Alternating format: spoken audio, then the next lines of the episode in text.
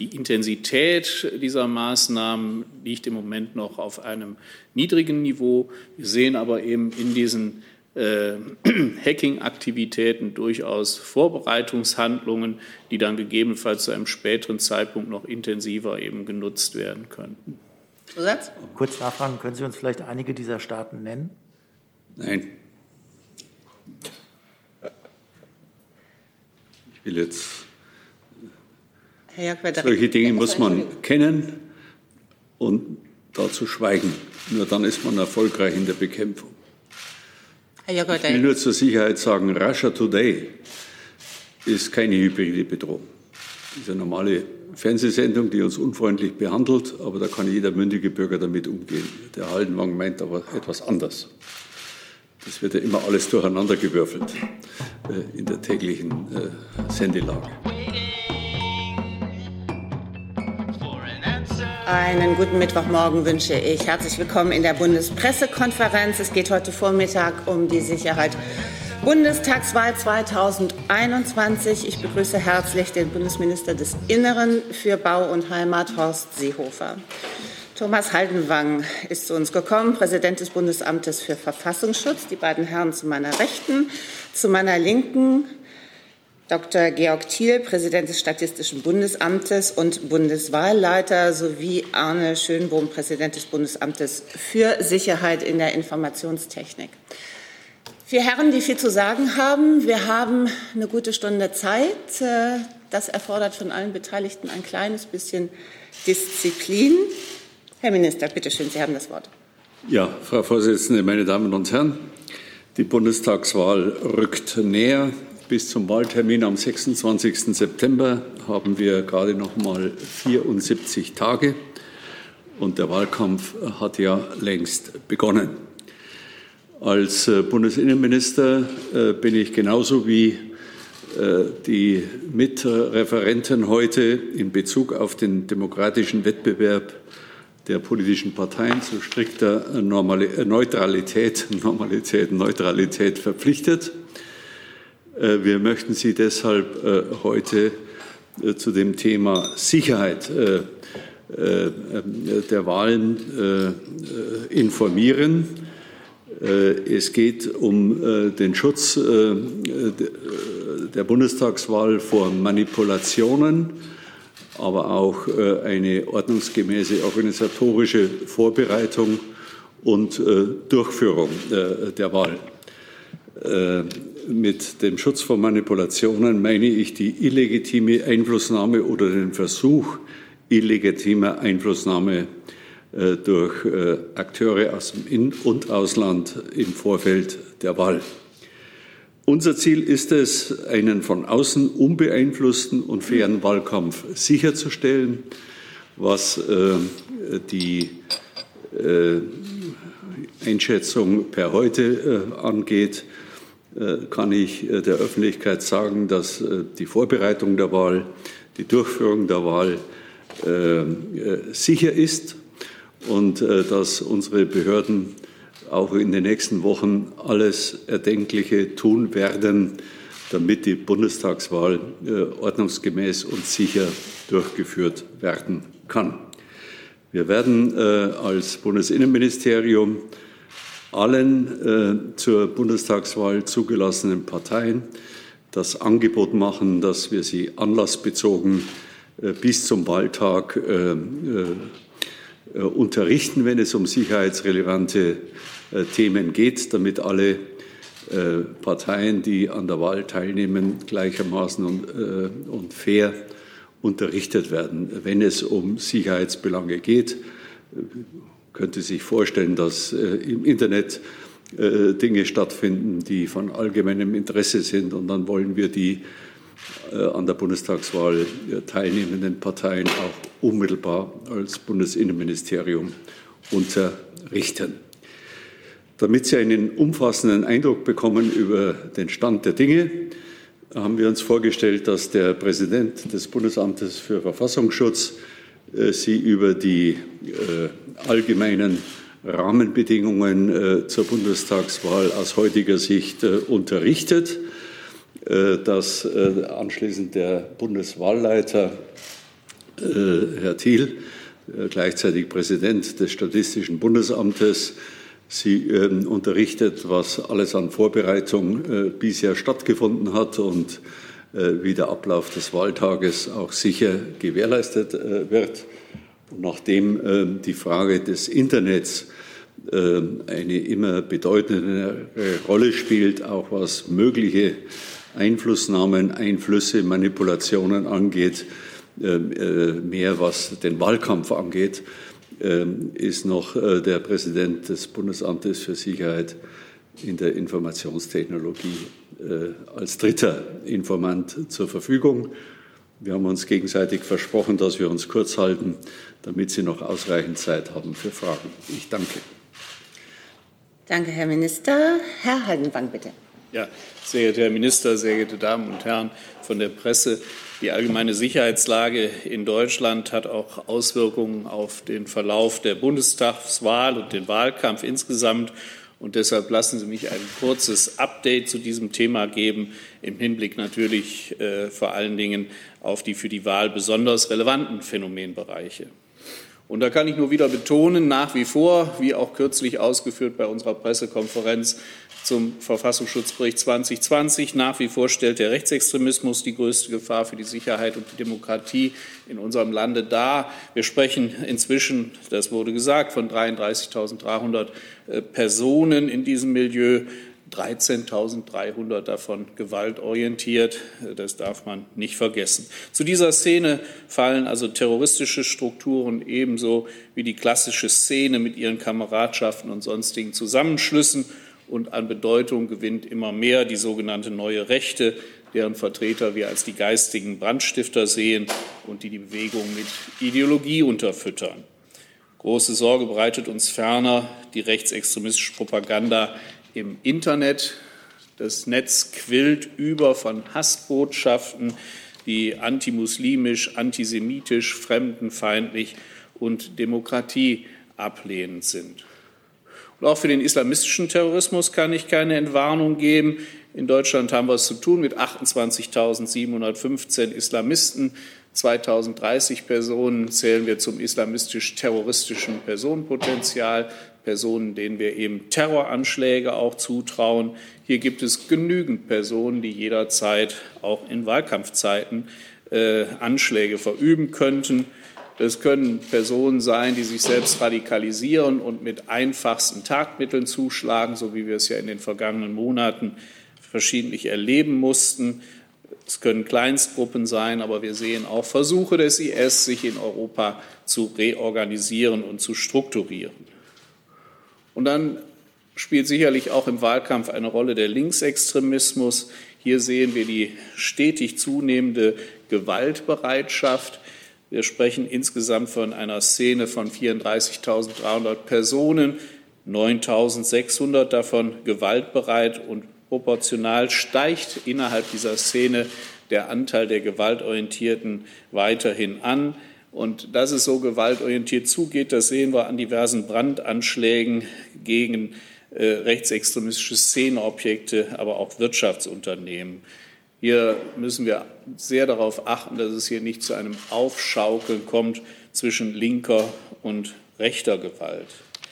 Wir haben auch davon gesprochen, dass wir im Linksextremismus kleine Gruppen sehen, die sich clandestin vom Rest der Szene abspalten und eigene Taten planen und auch durchführen. Und hier kommt es zu schwerer Gewalt gegen den politischen Gegner, aber insbesondere auch gegen Polizeibeamte. Und dabei wird immer häufiger auch billigend der Tod von Menschen in Kauf genommen. Angesichts der anstehenden Bundes- und Landtagswahlen sind in diesem Zusammenhang äh, zunehmend eben mit den Auftritten von Parteien und äh, Politikern vermehrte extremistische Straftaten zu erwarten. Den Schwerpunkt dürften hier Sachbeschädigungen an Wahlplakaten oder Einrichtungen der Parteien bilden, aber gegebenenfalls wird es auch weitere Attacken gegen Wahlstände und Wahlveranstaltungen geben. Und hier trifft es häufig Politiker, die für Extremisten unliebsame Entscheidungen treffen oder Meinungen vertreten haben, oder es trifft Parteien, die für einen vermeintlichen Missstand verantwortlich gemacht werden meist also die lokal im Einzelfall verantwortlichen Regierungsparteien. Und Opfer ist natürlich auch sehr häufig der politische Gegner. So gab es in den vergangenen Jahren eine hohe Anzahl von linksextremistischen Straf- und Gewalttaten gegen Politikerinnen, Politiker und Einrichtungen der AfD, die von der Szene eben als faschistisch betrachtet werden und damit als erste Klasse Gegner wahrgenommen werden. Vor wenigen Wochen hat uns noch intensiv das Demonstrationsgeschehen im Zusammenhang mit der Corona-Pandemie beschäftigt.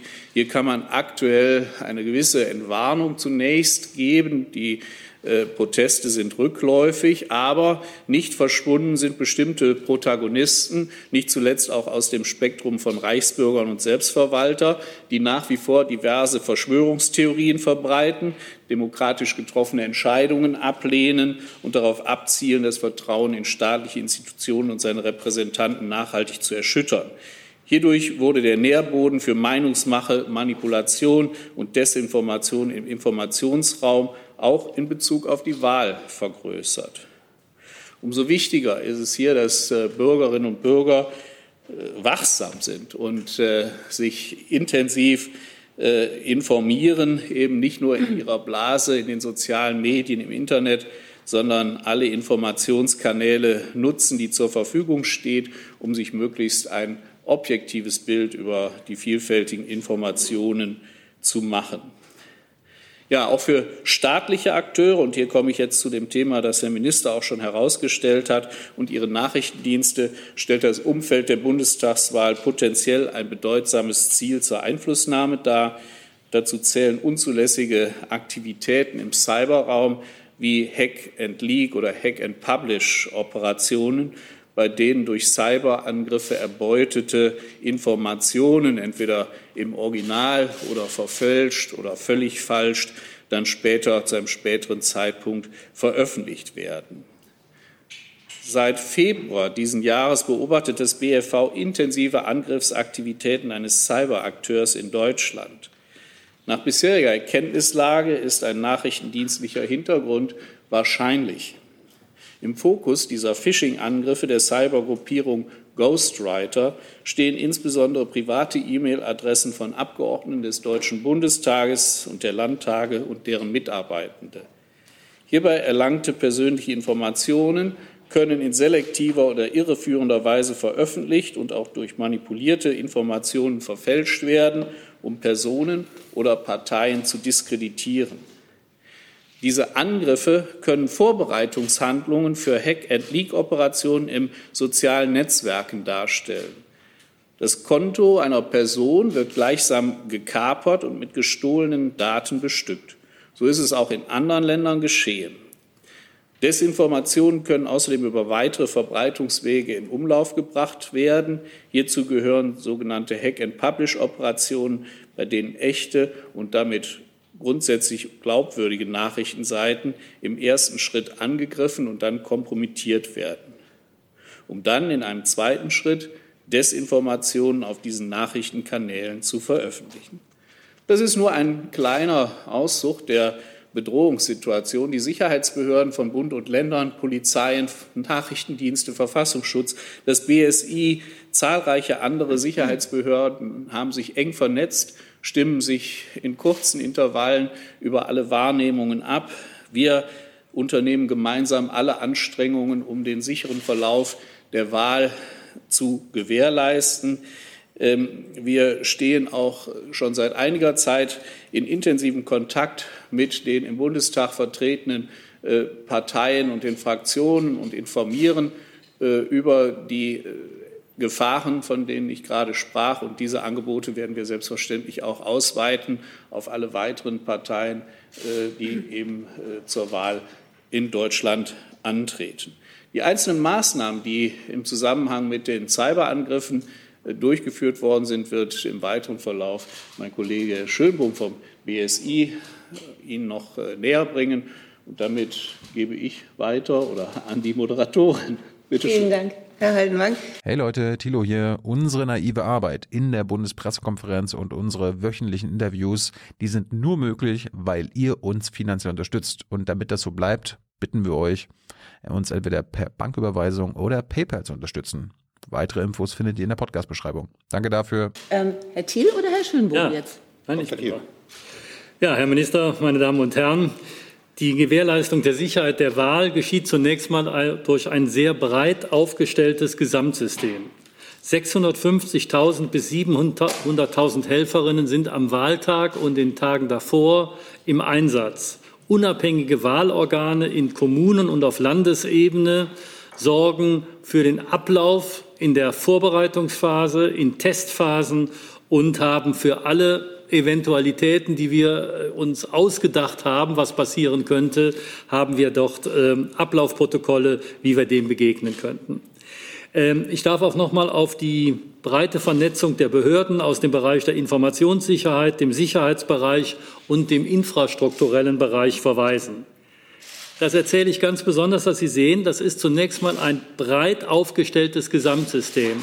Da kann man Störungen vielleicht in einzelnen Bereichen mal organisieren oder verursachen, aber das Gesamtsystem ist extrem widerstandsfähig.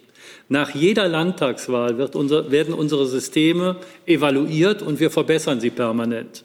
Da ist unter den Landeswahlleitungen schon seit langen Jahren ein großes Erfahrungswissen und eine permanente Fortschreibung der entsprechenden Maßnahmen. Wir bereiten uns in drei Phasen vor. Das ist zunächst mal die Vorbereitungsphase. Die ist im Wesentlichen jetzt abgeschlossen und wir haben da zum Beispiel die Pandemievorbereitung. Wir haben eine damals schon im letzten Jahr haben wir mit den Landeswahlleitungen, insbesondere die dann die Wahl hatten in Rheinland-Pfalz und Baden-Württemberg, äh, besprochen, was ist zu tun. Zum Beispiel größere Wahllokale, äh, entsprechende Vorbereitung auf eine größere Beteiligung der Briefwahlen. Und wenn Sie sich an Rheinland-Pfalz und Baden-Württemberg daran erinnern, hat das, obwohl fast Verdoppelung der Briefwahlergebnisse, hat das extrem gut geklappt. Wir haben ein sehr breites Informationsangebot, das wir den Medien zur Verfügung stellen. Und ich bedanke mich, dass das auch genutzt wird.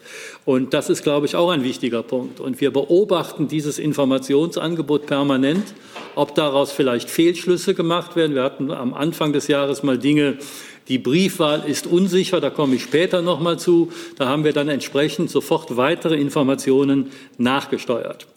Dieses Scannen unserer Informationsangebote und ob da äh, Manipulationsversuche stattfinden, das ist ein sehr breiter äh, Raum in unserer Arbeit und das haben wir auch entsprechend mit Personalressourcen weiter ausgebracht. Ein wichtiger weiterer Punkt, der sich zunächst mal trivial anhört, ist die Infrastruktur auf den neuesten Stand bringen.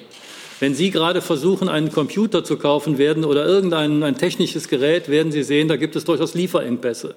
Das ist aber den entsprechenden Behörden, mit denen wir zusammenarbeiten, gut gelungen, indem sie Lieferungschargen umgetauscht haben. Und da sind wir, glaube ich, sehr gut aufgestellt, dass alles auf dem neuesten Stand ist. Wir haben seit der letzten Europawahl mit dem BSI und allen Landeswahlleitungen zusammen eine sogenannte Handlungsempfehlung für die sichere Übermittlung der Wahlergebnisse erarbeitet. Diese, Wahl, äh, diese Empfehlung ist allen Landeswahlleitungen zur Verfügung gestellt worden, zusammen mit einem Schulungs- und ich nenne es mal Weiterbildungsangebot. Und selbstverständlich wird diese Handlungsempfehlung permanent aktualisiert bis zum Wahltag.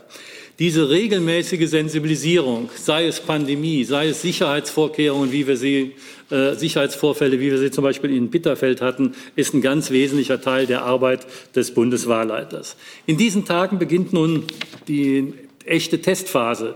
Die beginnt zunächst mal, indem wir das, die Wahlsoftware und die infrastrukturellen Dinge wieder sozusagen aus dem Tiefschlaf herausholen. Die Wahlsoftware musste aufgrund des neuen Wahlgesetzes angepasst werden. Die wird jetzt auf Herz und Nieren getestet mit eigenem Personal und dann auch mit Dritten, damit wir da nicht betriebsblind sind. Ähm, das ist jetzt weit abgeschlossen. Selbstverständlich gehören dazu auch Penetrationstests, ob da irgendetwas äh, geschehen kann. Das machen wir alles in enger Abstimmung mit dem BSI.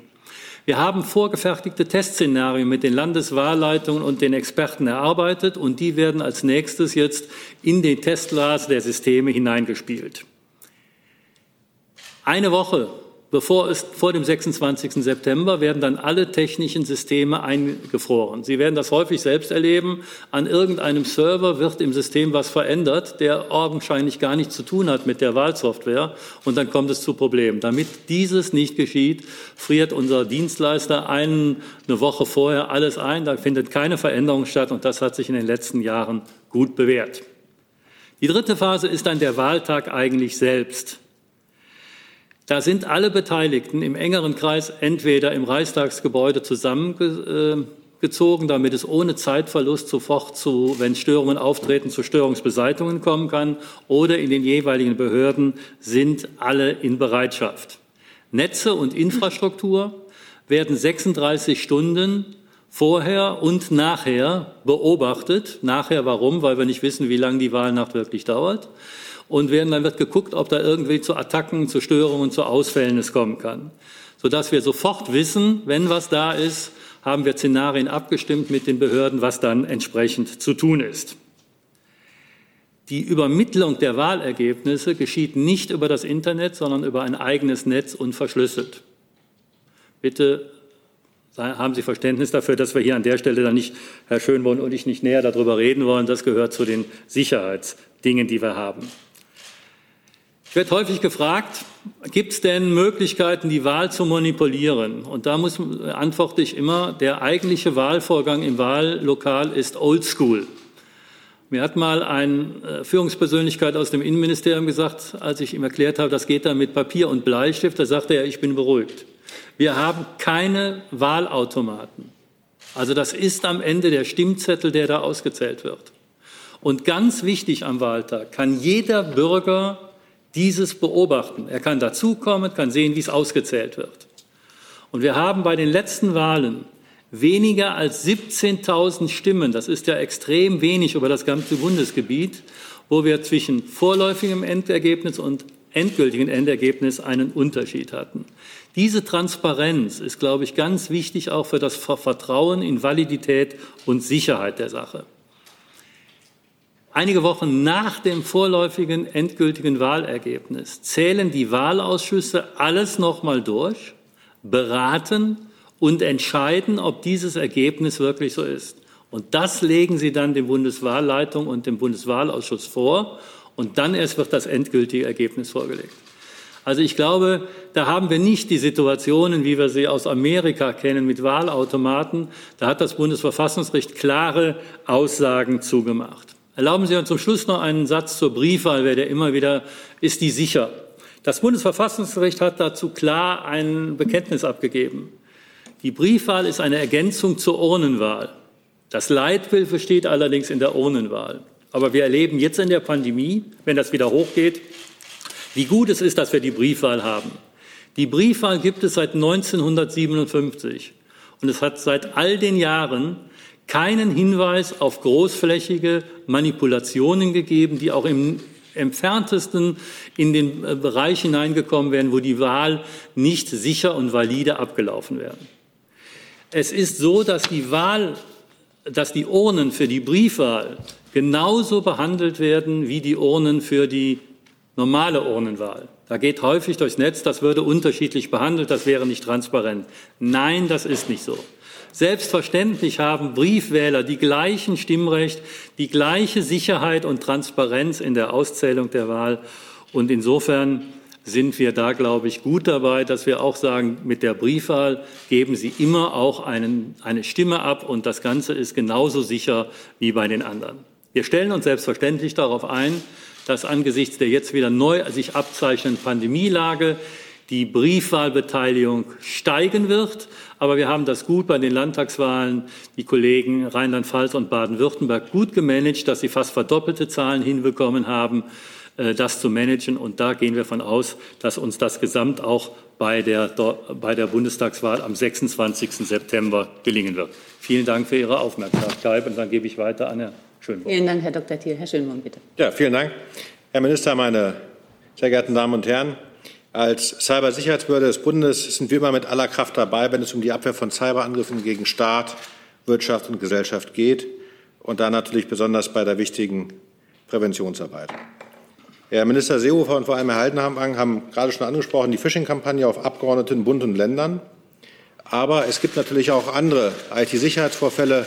Da denke ich gerade in, der, in den Vorfall von Mittwoch letzter Woche, der Cyberangriff auf die kommunale IT des Landkreises Anhalt-Bitterfeld.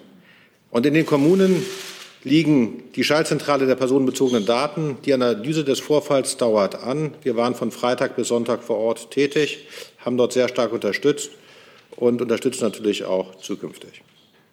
Der Deutsche Landkreistag, ich habe am Wochenende mit ihm telefoniert, hat daraufhin sehr kurzfristig reagiert. Heute findet beispielsweise gemeinsam mit dem BSI eine interne digitale Veranstaltung statt mit aktuell über 350 Anmeldungen bei 294 Landkreisen in Deutschland. Sie sehen, das Thema ist von großer Bedeutung, gerade auch für die Kommunen und die Landkreise. Unsere Wahlen, Herr der Bundeswahlleiter Dr. Thiel hat es dargestellt, finden papierbezogen statt. Aber die Prozesse davor und danach sind natürlich verknüpft mit der Informationstechnik. Und als Cybersicherheitsbehörde des Bundes nehmen wir ebenso wie das Bundesinnenministerium, der Bundeswahlleiter und der Verfassungsschutz mögliche Angriffsszenarien wahr, wie Cyberstalking, Doxing, Sie erinnern sich vielleicht an das Thema 2018, Beschimpfung im Netz, Störung, Sabotage, beispielsweise durch Verschlüsselungstrojaner, Ransomware, Identitätsdiebstahl, Datendiebstahl, Desinformation und so weiter. Und was uns halt sehr nachdenklich stimmt, ist, dass wir übergreifend eine Zunahme von Malware sehen, jeden Tag von Hunderttausenden neuen Malware-Programmen. Wir haben Schwachstellen gesehen, die ausgenutzt worden sind, wie Citrix, im letzten Jahr Microsoft Exchange, wo immer noch Tausende von Servern ungeschützt sind. Wir haben Kassaya gehabt vor kurzem oder eben auch viele andere Cyberangriffe. Und darum ist es wichtig, daran kann man sehen, wie schnell aus theoretischen Gefahren Angriffen eine Realität werden kann. Das haben wir gesehen wiederum im Landkreis Bitterfeld. Und darum haben wir es mit einer sehr komplexen Bedrohungslage zu tun. Und darum ist es so wichtig, dass wir natürlich auch entsprechende Gegenmaßnahmen sehr klar ergriffen haben. Ich möchte hier auf zwei Punkte näher eingehen. Das eine ist der erste Punkt ist der Wahlkernprozess. Und damit ist gemeint die Verfügbarkeit der eingesetzten IT-Systeme und deren Integrität. Das heißt, dass die, der Schutz davor, dass die Systeme lahmgelegt oder manipuliert werden. IT spielt im Wahlkernprozess eine Rolle bei der Erfassung der Wahlbewerber, beim Abruf der Melderegisterdaten und bei der Übermittlung der Ergebnisse von den Schnellmeldungen. Und da haben wir entsprechende Vorkehrungen gemeinsam getroffen. Ich glaube, da sind wir sehr sicher. Der zweite Punkt ist die der Resilienz zu erhöhen der IT. Das heißt, es geht darum, den Angreifern die Angriffe so schwer wie möglich zu machen. Darum haben wir allen Parteien ein Angebot unterbreitet, Beratungsgespräche durchzuführen. Allen im Bundestag vertretenen Parteien und jetzt natürlich auch den zugelassenen Parteien ist dieses zu unterbreiten, wird unterbreitet. Wir haben alle Parteizentralen, haben wir für den Notfall die entscheidenden Notfallkontakte, darunter Handynummern erhalten.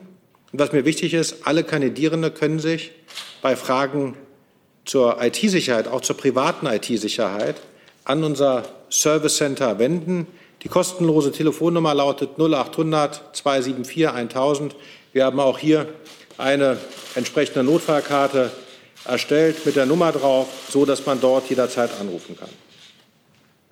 Neben diesen Themen haben wir natürlich auch Parteien bei ihren digitalen Parteitagen mit einem Verbindungsbeamten vor Ort unterstützt und der Bereitschaft im Lagezentrum geholfen für diejenigen, die das in Anspruch nehmen wollten. Wir haben einen 22-seitigen IT-Sicherheitsleitfaden für Kandidierende bei Bundes- und Landeswahlen veröffentlicht, wo jeder individuell Hilfe bekommt, Hilfestellung bekommt, wie bewege ich mich sicher im Cyberspace. Und ich glaube, das ist ganz wichtig, Hilfe zur Selbsthilfe auch, dass man dort etwas bekommt. Das Online-Portal Heise hat kürzlich dazu geschrieben, dass es lohnenswert ist für alle, die sich im Internet bewegen, darauf zuzugreifen. Dies wird unterstützt durch Webinare und Sensibilisierungsvorträge. Das wird unterstützt durch die Kanäle zu den sozialen Netzwerken, die wir weiter ausgebaut und aufgebaut haben, um Kandidatinnen und Kandidaten bei der Verifizierung ihrer Accounts zu unterstützen. Und bei einem Notfall kommt das bereits angesprochene rote Telefon zum Einsatz. Das heißt, wir haben unmittelbare Kontakte zu allen wesentlichen sozialen Netzwerken, um sofort einzugreifen, falls etwas geschieht. Zusätzlich haben wir Medien- und Meinungsforschungsinstitute für die Bedeutung der Informationstechnik im Wahlumfeld sensibilisiert. Sie kennen alle die Vorfälle aus anderen Ländern. Abschließend möchte ich eines sehr deutlich betonen, die stets gute und konstruktive Zusammenarbeit aller Sicherheitsbehörden. Und da möchte ich mich sehr herzlich bedanken bei dem Verfassungsschutz stellvertretend, aber natürlich auch Bundesnachrichtendienst, Bundeskanzler, äh, Bundeskriminalamt, Bundespolizei und den anderen, gerade auch im Cyberabwehrzentrum, wo die Fäden hier natürlich dementsprechend zusammenlaufen. Zu, zusammenfassend bleibt zu sagen, die Bedrohungslage ist komplex. Wir haben viele Angebote gemacht. Und jetzt bitte ich alle Entscheiderinnen und Entscheider, diese auch zu nutzen, damit die Angreifer nicht erfolgreich sind. Das ist so wie im Straßenverkehr. Wir haben Regeln gegeben, wir haben Hilfestellung gegeben. Tun Sie mir einen Gefallen, gehen Sie nicht bei Rot über die Ampel. Gehen Sie bei Rot nicht über die Ampel, bleiben Sie stehen und bei Grün gehen Sie über die Ampel. Und dann werden wir gemeinsam auch hier entsprechend erfolgreich sein. Ich danke Ihnen sehr für die Aufmerksamkeit. Vielen Dank, Herr Schönbohm. Vielen Dank an die Herren insgesamt. Wir sind bei Fragen. Ähm, ich habe jetzt schon zahlreiche Wortmeldungen vorliegen und bitte um Verständnis, wenn der eine, die andere womöglich nicht mehr rankommt. Eine Frage bitte, gegebenenfalls eine Nachfrage und am besten auch die Frage adressieren. Sonst haben wir jeweils immer vier Antworten. Wir starten mit Herrn Rinke, wenn Sie sich kurz vorstellen. Andreas Rinke von Reuters. Ich habe eine Frage zu den möglichen staatlichen Akteuren, die auf die Wahl einwirken. Die Frage geht wahrscheinlich am ehesten an Herrn Haldenwang. Äh, Sie haben das jetzt äh, nicht sehr ausführlich beschrieben, aber äh, interpretiere ich das richtig, dass Ihre Befürchtung, dass staatliche Akteure anders als bei der US-Wahl eigentlich nicht als große Gefahr gesehen werden von den Geheimdiensten? Wir haben auch bei den äh, vorangegangenen Wahlen hier in Deutschland immer wieder äh, erleben müssen, dass es Einflussaktivitäten anderer Staaten äh, und deren Nachrichtendienste gab, auf, auf sehr vielfältige Art und Weise. Natürlich ist in den vergangenen Jahren das äh, Thema äh, Cyberangriffe, Hackingangriffe, Hack-and-Leak-Aktivitäten noch mal deutlich intensiver dazugekommen. Äh, wir sehen durchaus das Interesse bestimmter Staaten, auch auf die diesjährige Bundestagswahl Einfluss nehmen zu wollen. Dazu gibt es äh, eben auch entsprechende Anhaltspunkte. Die Intensität dieser Maßnahmen liegt im Moment noch auf einem niedrigen Niveau. Wir sehen aber eben in diesen Hacking-Aktivitäten durchaus Vorbereitungshandlungen, die dann gegebenenfalls zu einem späteren Zeitpunkt noch intensiver eben genutzt werden könnten.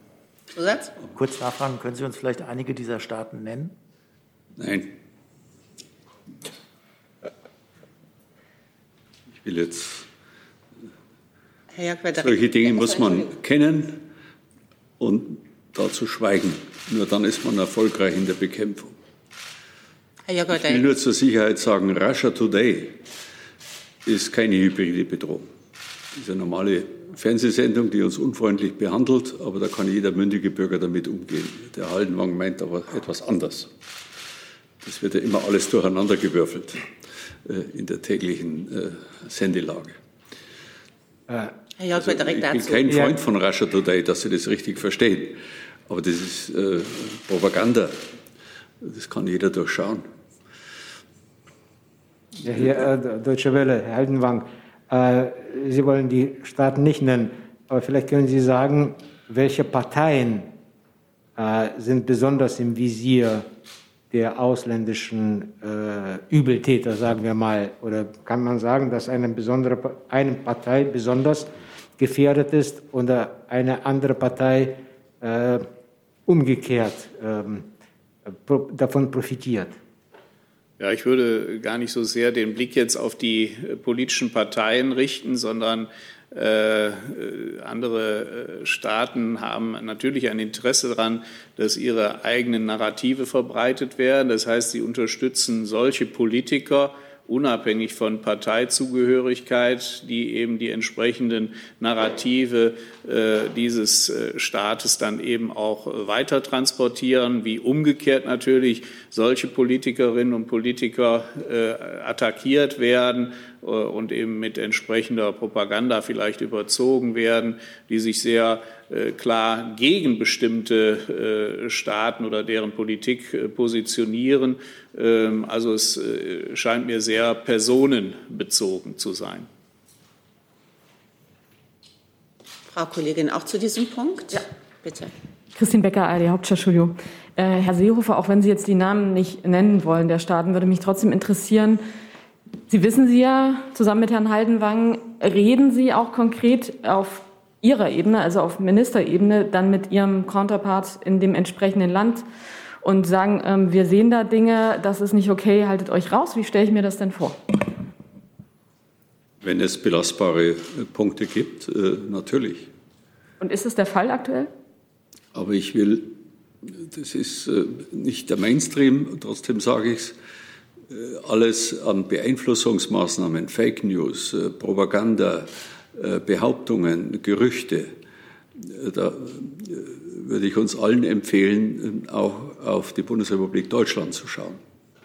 Wir vernachlässigen nicht die ausländischen Gefahren, die hat der Haldenwang zu Recht angeführt. Aber äh, es findet auch genug bei uns im Lande statt. Und da kann ich nur appellieren an die gesamte Bevölkerung, äh, damit aufmerksam und aufgeklärt umzugehen. Wir brauchen neben äh, der Qualität unserer Sicherheitsbehörden äh, bei diesem Kampf gegen äh, äh, falsche Nachrichten auch die Gesellschaft, die Bevölkerung, die solche Dinge kritisch begleitet und nicht aufspringt ich sage Ihnen das als äh, äh, Mensch, der 50 Jahre in der Politik äh, mittlerweile absolviert hat. Und ich wundere mich immer, dass das ganze Interesse auf irgendwelche möglichen Einflussnahmen von Moskau oder China oder von wem auch immer stattfindet. Die müssen wir ernst nehmen. Unsere Sicherheitsbehörden haben das auch im Blick. Sie sind sehr gut äh, da vorbereitet. Deshalb sprach ich ja äh, davon, dass die äh, aus meiner Sicht die Wahlen, die Durchführung der Wahlen, die freie Durchführung der Wahlen sicher sind. Aber mich beschäftigt jeden Tag viel, viel mehr, was bei uns im Lande stattfindet. Das reicht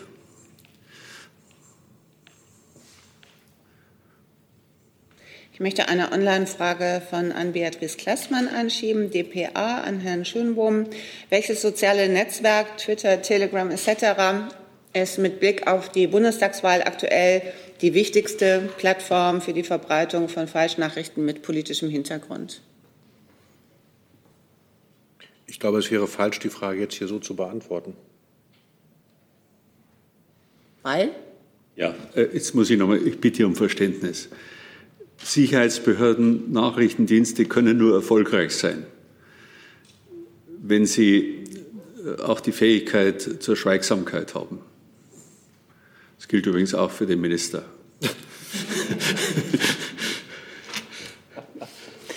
Herr Kollege, bitte. Nadr Mohammed, Berliner Kriminalitätszeitung. Meine Frage ist zum äh, Hackerangriff auf den Deutschen Bundestag im 2015. Letztes Jahr haben die vier Bundessicherheitsbehörden den mutmaßlichen Haupttäter identifiziert. Und das war ausführliche Arbeit von diesen Behörden. Aber er gehörte zum russischen Militärgeheimdienst. Und unterstreichen Sie bitte, Herr Seehofer, diesen militärischen Geheimdienst. Ist es gut für Herrn Haldenwang, dass gibt es auch einen starken Militärgeheimdienst hier, die auch mit diesen anderen drei Behörden mithelfen und sie nicht alles mit übernehmen? Also die Verteidigungsministerin hat mir hier in diesem Saal gesagt, dass sie auf die Hilfe von BFV angewiesen bei Aufklärung von KSK-Skandal zum Beispiel. Das bedeutet, sie machen nicht ihre endlose Aufgaben, sondern auch sie übernehmen die Aufgaben von MA MAD. Äh, gestern, Herr Seehofer, Sie haben gesagt, äh, über wichtige Themen reden wir immer noch im Kabinett und diesmal mit der Verteidigungsministerin aus Schwesterpartei von Ihnen. Da gibt es Möglichkeit, dass Sie sagen, Deutschland braucht einen starken Militärgeheimdienst? Dankeschön. Also auch hier ganz klar, wir haben mehrere Nachrichtendienste, äh, die äh, eng kooperieren, jede Woche und bei Bedarf natürlich jede Stunde. aber institutionalisiert jede Woche mindestens. Und äh, das Verteidigungsministerium hat ja den militärischen Abschirmdienst reformiert, personell auch neu besetzt. Äh, die Rechtsgrundlagen für den BND sind äh, äh, modernisiert worden aufgrund eines Verfassungsgerichtsurteils, auch mit stärkerer parlamentarischer Kontrolle. Für, Bundes, für, das Bundesamt für Verfassungsschutz darf ich sagen, ist Gott sei Dank außerhalb jeder öffentlichen Diskussion mit einer sehr starken Arbeit. Und die wiederum, hat Herr Haldenwanger ausgeführt, arbeiten nicht nur untereinander sehr gut zusammen, sondern auch mit allen Sicherheitsbehörden. Und das Bundesamt für Verfassungsschutz hat ja noch eine Befugnis durch äh, den äh, Deutschen Bundestag in dieser Legislatur erhalten, die Quellen-TKÜ, sodass ich äh, mit der Systemarchitektur unserer Sicherheit, weil sie ja immer in Frage gestellt wird, kann man das überhaupt alles in der globalen Welt föderal schultern, ähm, ist aus meiner Sicht, und zwar aus tiefer Überzeugung, nicht aus politischer Ideologie, äh, sehr, sehr gut aufgestellt. Und da haben wir auch Erfolge. Äh, ich meine, äh, wir stellen ja hier immer die Kriminalstatistik vor. Die allgemeine Kriminalität ist seit 1993 rückläufig. Was uns zu schaffen macht, ist die Kinderpornografie, ist die Frage der Banden- und Clankriminalität, wo aber ein erheblicher Fahndungsdruck ähm, überall jetzt ausgelöst wurde seit geraumer Zeit. Und was wir das letzte Mal vorstellten, die politisch motivierte Kriminalität, im, wo die Pandemie auch dazu beigetragen hat, dass diese Bereiche aus allen Richtungen äh, Zulauf haben, wenn auch die rechtsextremen Richtungen äh, die bedrohlichste ist. Äh, das wird aus meiner Sicht äh, einfach zu wenig debattiert in der Bundesrepublik Deutschland. Äh, wir teilen das mit und dann ist nach zwei Tagen wieder völlige Ruhe. In wichtigen Dingen hat der Deutsche Bundestag nicht mehr gehandelt. Wenn ich an das wehrhafte Demokratiegesetz denke, wenn ich an äh, das Streichen der Rasse aus dem Grundgesetz denke. Aber insgesamt, äh, äh, ja, glaube ich, äh, sind wir da gut positioniert. Jetzt ist äh, dem BKA, um das nicht ganz zu vergessen, äh, gelungen, Kriminalgeschichte zu schreiben. Auch das wird als Selbstverständlichkeit hingenommen. Mit außerordentlich intelligenten Ermittlungsmethoden ist es äh, dort gelungen, in äh, die Kommunikation der international agierenden Kriminalität einzudringen. Allein in Deutschland 790 Haftbefehle. Die Abarbeitung der Datenbasis, die wir gewonnen haben, wird uns noch Jahre beschäftigen, gemeinsam mit den Ländern. Und wenn ich das alles so aufzähle, glaube ich, kann man schon davon reden, äh, dass äh, die Analyse sehr klar ist, die der Hallenwang gegeben hat äh, und auch der Herr Schönbohm. Es ist ein sehr komplexer Sachverhalt. Wir, können uns nicht fokussieren auf eine Sache, sondern es sind vielschichtige Herausforderungen. Und die Sicherheitsbehörden kennen diese Analysen, sie koordinieren sich, sie besprechen sich, auch das folgt wöchentlich einmal bei mir im Hause und äh, sind sehr, sehr gut vorbereitet auf das Thema, über das wir heute sprechen, nämlich der Wahlkampf, die Manipulationsmöglichkeiten im Wahlkampf, aber auch äh, die organisatorische Vorbereitung und der Ablauf, den der Herr Thiel geschildert hat. Äh, alleine Oldschool am Wahltag ist ja schon die halbe Lebensversicherung für eine ordnungsgemäße Durchführung der Wahl weil äh, da ist eine Manipulationsmöglichkeit undenkbar. Herr Thiel. Ja, so ist es. Zusatz? Ganz kurzer Zusatz, bitte. Herr Haldenwang, und im Übrigen möchte ich noch mal sagen, es tut mir leid, weil, weil ich höre und sehe und lese auch jeden Tag. Äh, das, was hier im Lande stattfindet, wird unterbelichtet. Äh, unser Haus ist jeden Tag mit falschen Behauptungen konfrontiert. Nicht durch die Medien, sondern durch Leute, die das den Medien stecken. Und das hat natürlich äh, den Sinn, ähm, andere zu beeinträchtigen, zu benachteiligen. Nun sind wir nicht der Oberschiedsrichter der, äh, der Welt, sondern äh, wir, wir wollen nur die Aufmerksamkeit erhöhen, dass Sie und die Gesellschaft mit diesen Dingen richtig umgehen. Und die werden zunehmen in den nächsten Wochen. Es muss nicht alles gleich kriminell sein. Im Gegenteil, manche anderes, wenn Sie, eine, wenn Sie was weiß ich, einen Account eines äh, Politikers benutzen, äh, da hineinkommen und äh, etwas absetzen, wo die Bevölkerung den Eindruck hat, das hat der Politiker persönlich abgesetzt. Herr Schönbohm, das ist doch auch eine große Gefahr. Ja, es gibt auch noch andere große Gefahren. Ja, ja. Ich will ja jetzt nicht bis 12 Uhr alle Gefahren hier aufzählen. ich, ich, wollte nur das Bewusstsein, äh, dass es, ist immer so schön mit, mit Moskau und Russia und äh, China äh, zu argumentieren. Wir haben hier, was Manipulationen angeht, auch ein gewaltiges Potenzial. Deshalb wird das andere, weil es oft auch in die Nähe der Kriminalität geht, nicht vernachlässigt. Kurzer Zusatz, bitte. Ja, Herr Hallenwange, ich möchte gerne Ihre Antwort hören. Wollen Sie das alles alleine machen mit Ihrer Behörde oder Sie brauchen noch auch einen militärstarker Schirmdienst, die auch mithilft? Ja, aber ich glaube, Herr Minister hat es doch äh, auch schon hinreichend erklärt.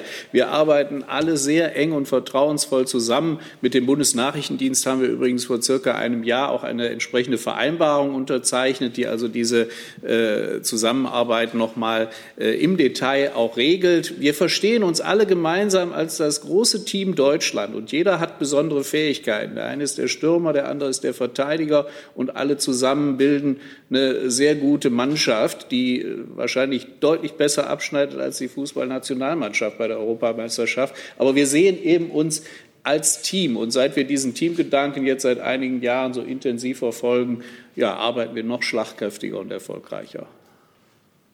Dann Herr Decker, bitte. Ja, äh, Herr Hallmann. Äh, Wenn auch Sie sich kurz vorstellen. Ja, Markus Decker, Redaktionsnetzwerk Deutschland. Ähm, äh, eingedenk dessen, was Herr Seehofer gerade sagte, äh, dazu, dass Sicherheitsbehörden nicht alles sagen dürfen, wenn sie äh, effektiv arbeiten wollen, frage ich Sie trotzdem nochmal, ob Sie mehr zu diesen Phishing-Angriffen wie noch sagen können seit Februar, wie viele Abgeordnete da betroffen sind, wie Sie darauf aufmerksam geworden sind ähm, ob das noch äh, läuft, äh, etc. pp. Ja, in der Tat. Also ich sagte schon, wir haben das seit äh, Februar äh, in den Blick genommen. Und äh, entsprechende Zahlen sind auch heute durch die Medien gegangen. Die will ich nicht dementieren, brauche die aber dann auch jetzt hier nicht nochmal zu äh, wiederholen. Also wir haben es hier äh, mit Angriffen zu tun äh, in, in äh, einer äh, niedrigen dreistelligen Zahl äh, gegen Landtags- und Bundestagsabgeordnete. In den wenigsten Fällen, das möchte ich dazu noch mal ausdrücklich sagen, in den wenigsten Fällen waren diese Angriffe erfolgreich. Also da waren die äh, angegriffenen Personen hinreichend sensibel und haben dann die entsprechenden E-Mails äh, gar nicht erst geöffnet. In den ganz wenigen Fällen, äh, wo die Angriffe erfolgreich waren, haben wir sehr schnell dann auch Kontakt mit den Betroffenen aufgenommen, haben sie dann entsprechend auch gewarnt. Äh, sie konnten dann also ihre Systeme entsprechend umstellen und, bereinigen, äh, sodass wir davon ausgehen, dass hier aktuell kein größerer Schaden entstanden ist. Was wir wahrnehmen, ist, dass es verschiedene Wellen gibt, Angriffswellen. Und auch nachdem wir erstmals über diese Angriffskampagne Ghostwriter äh, unterrichtet haben, setzten sich diese Angriffe fort. Äh, das wäre eigentlich so meine Erwartung, je mehr wir eben auch darüber unterrichten und je mehr dem Angreifer auch deutlich wird, dass sich hier äh, eine starke Schutzhaltung auch aufbaut, dass das äh, ein Ende findet. Und das würde ich zukünftig jedenfalls dann auch erwarten. Herr Decker, wir haben vor Wochen die Bundestagsabgeordneten parteizentralen Generalsekretäre unterrichtet. Beim Bundestag ist der Deutsche Bundestag für den Schutz äh, äh, des ganzen Internetverkehrs äh, zuständig. Aber äh, für den Bereich außerhalb des Bundestages zu Hause trägt jeder Bundestagsabgeordnete selbst Verantwortung. Und wir haben in dieser Unterrichtung äh, äh, angeboten, dass unser BSI Ihnen auch für diesen Bereich äh, zur Verfügung steht, zur Beratung. Also wer da äh, sich optimal schützen will, Der hat im Bundestag die praktisch kollektiv organisierte Sicherheit und außerhalb des Bundestages das Angebot des BSI, dass sie Beratung erfahren für das Wahlkreisbüro für private Verkehre. Und der Herr sowohl der Herr Thiel wie der Herr äh, Schönbohm haben ja darauf hingewiesen, dass es seitdem äh, noch verschiedene Leitfaden gibt, äh, nach denen man sich orientieren kann. Und ich habe noch mal darauf hingewiesen, wir werden jetzt anlassbezogen bis zur Bundestagswahl allen Parteien, die zur Bundestagswahl zugelassen sind, ich glaube, es sind 43 zur Stunde. 44. 43 äh, das Angebot machen, dass sie äh, anlassbezogen äh, ins Innenministerium eingeladen werden. Und zwar deshalb kollektiv, damit niemand den Vorwurf erheben kann, ähm, er hätte keine Information erhalten, weil man vielleicht nur mit fünf anderen Fraktionen telefoniert hat. Das müssen wir schon so machen, dass es unangreifbar ist. Dann Herr Warwick, bitte. Warwick RT, ähm, Bundestagspräsident Wolfgang Schäuble hat in einem Interview mit Welt am Sonntag erklärt auf die Frage, ob er Anzeichen sieht für eine Wahlbeeinflussung durch Russland. Ich zitiere da einfach halt halber. Über den TV-Sender Russia Today versucht Moskau gezielt Deutsche mit russischen Wurzeln zu manipulieren. Die haben früher konservativ gewählt, heute ist dies eine Hochburg der AfD. Da würde mich fragen, bezüglich dieser Aussagen, verfügt denn das BMI oder auch der Verfassungsschutz über Informationen, die diese Behauptung von Herrn Schäuble so stützen würden? Schon die Frage, ob der Bundestagspräsident gestützt wird mit seiner Aussage, äh, erstaunt mich, denn in aller Regel äh, ja, zu 100 Prozent äh, ist es zutreffend, was Wolfgang Schäuble sagt. Auch in dieser Aussage hat er recht, aber das ist keine Neuigkeit. Äh, dass äh, die äh, Aussiedler, die nach Deutschland gekommen sind, eine Zielgruppe sind für Russland, ist seit vielen Wahlen bekannt, habe ich auch selber erlebt. Ich habe einen sehr hohen Aussiedleranteil in meiner Heimatstadt Ingolstadt und deshalb trifft es zu. Das ist immer dann die Frage, das zu erkennen, das den Leuten auch zu sagen, sie aufzuklären es ist die weitaus schwierige Frage, verstecken sich dahinter strafrechtliche Inhalte. Äh, aber dass solche Einflussnahmen äh, äh, immer und immer wieder stattfinden und auch aus anderen Staaten, das ist nicht neu. Herr Schäuble hat also auf etwas Wichtiges und Richtiges hingewiesen. Zusatz? Ähm, jetzt behauptet Herr Schäuble ja auch, dies seien Hochburgen der AfD. Jetzt ist das Wahlverhalten von Russlanddeutschen ziemlich gut analysiert und studiert und alle Studien kommen eigentlich zu demselben Ergebnis. Die letzte war von der Uni Duisburg, dass Russlanddeutsche, wenn sie eine Partei weit über Bundesdurchschnitt wählen, mit 21 Prozent, ist es die Linkspartei.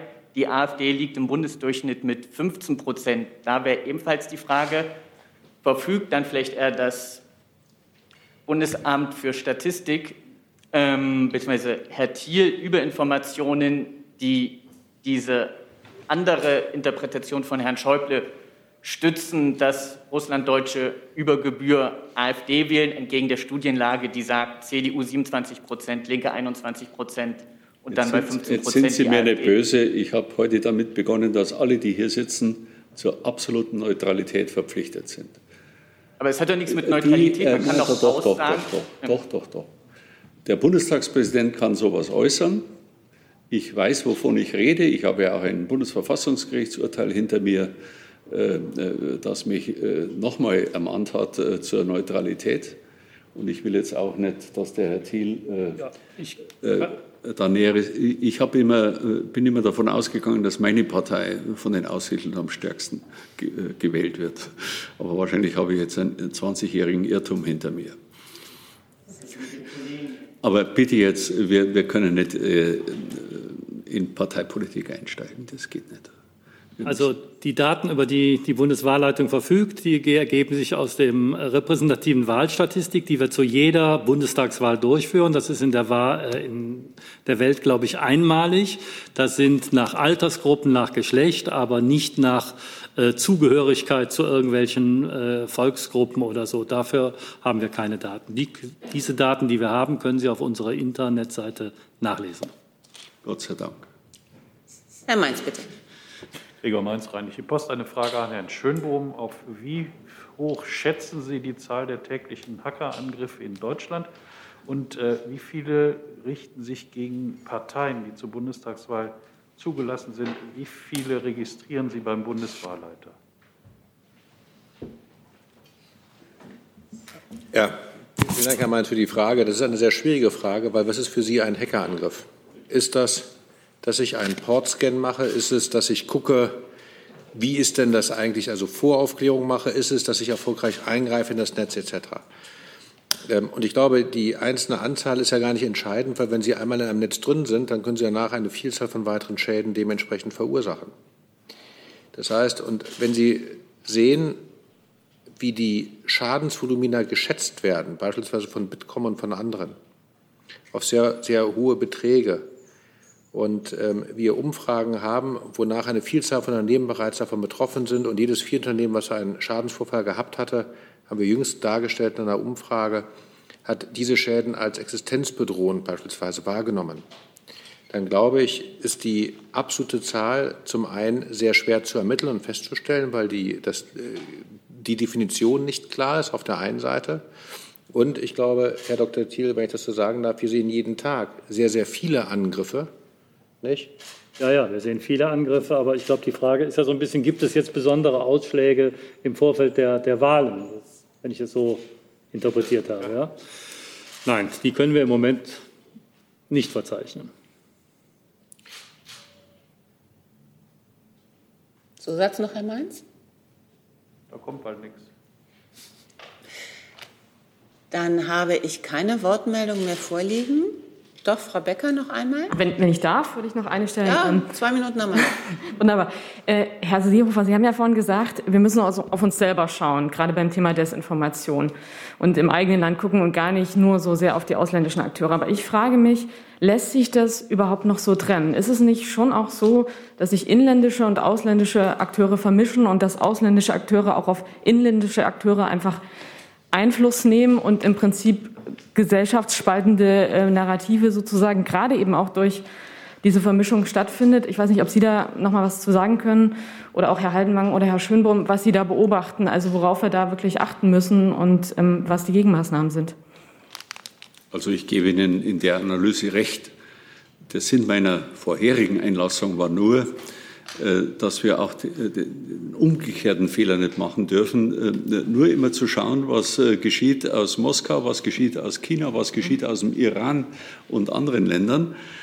Das betone ich nochmal, dass wir das sehr, sehr ernst nehmen, aber darüber nicht unterschätzen, was bei uns im Lande stattfindet. Und Sie haben es gerade richtig analysiert, ist in einer globalisierten Welt furchtbar schwer, oft das eine vom anderen zu trennen. Herr Haltmann hat er nicht gesagt zu dem Phishing, äh, er hat zu dem Fall, den er angeführt hat, jetzt einen Beweis, sondern äh, er hat, äh, wenn ich richtig zugehört habe, gesagt, vermutlich. Also insofern teile ich Ihre Analyse. Das ist schwer, das ist vermischt, das ist ein Mix. Ich wehre mich nur gegen einseitige Betrachtungen. Das ist wie beim Extremismus. Ich wehre mich dagegen, wenn die einen sagen, man äh, redet ihr immer vom Rechtsextremismus. Der Linksextremismus hat doch eine höhere Gewaltzunahme. Das ist eine Relativierung des einen durch das andere. Und äh, wenn ich vor anderen Kreisen bin, äh, dann äh, wird mir gesagt, äh, sie unterschätzen den Rechtsextremismus. Und die richtige Antwort ist, äh, dass wir alle extremistischen Bewegungen gleichermaßen im Visier haben. Und das ist bei uns der Fall. Wir sind, man kann es nicht oft genug sagen, auf keinem Auge blind auch nicht gegenüber dem Islamismus. Hier an dieser Stelle hat es niemand von uns behauptet, im Gegenteil. Wir haben immer darauf hingewiesen, dass wir aus allen Himmelsrichtungen buchstäblich eine Bedrohungslage durch politisch motivierte Kriminalität haben. Und das, was Sie analysiert haben, hat er das nochmal unterstrichen. Was die Angriffe angeht im Internet, äh, die kommen von überall.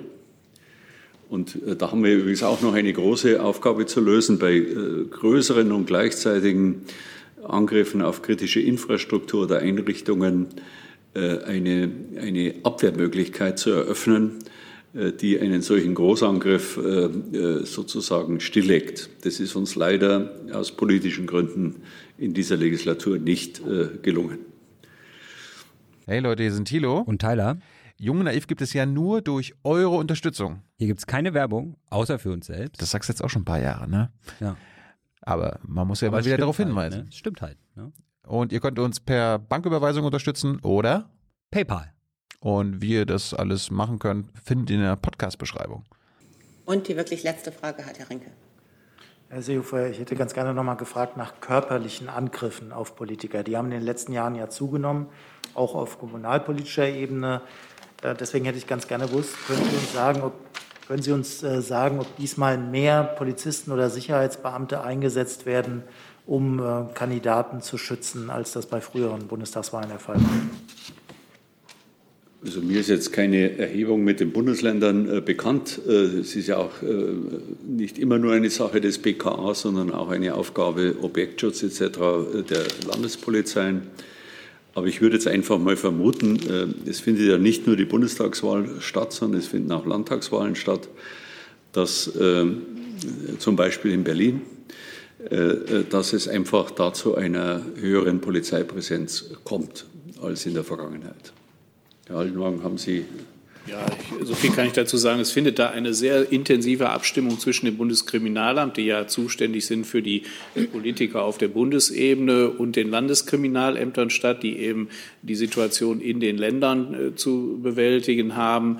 Äh, und äh, dabei wird dann eben auch äh, der Grad der, der Schutzmaßnahmen miteinander diskutiert. Aus Teilnahme an vielen solchen Gesprächen weiß ich, dass also auch bei den Ländern sehr intensive äh, Überlegungen angestellt werden, wie man eben die einzelnen Protagonisten im Wahlkampf schützen kann, wie man eben auch die Wahlkampfveranstaltungen vor Ort schützen kann. Und ich glaube, da haben sich die Länder viel vorgenommen. Der Personalansatz dafür äh, ist jedenfalls äh, erheblich. Er wird größer sein als in der Vergangenheit, das kann ich sicher sagen, denn wir haben schon eine aufgewühlte Gesamtstimmung die hat, ist zwar etwas entspannt, wie Herr Altenwagen sagt, was die Demonstrationen angeht, aber das wird schon äh, eine Herausforderung für äh, die Polizei in den nächsten Wochen. Das als Ausblick auf die kommenden Wochen. Meine Herren, ich sage herzlichen Dank für diese kompakte Stunde. Ich danke für die Aufmerksamkeit im Saal und auch im digitalen Raum. Und in einer knappen halben Stunde geht es hier weiter mit der Regierungspressekonferenz. Dankeschön. I'm thinking.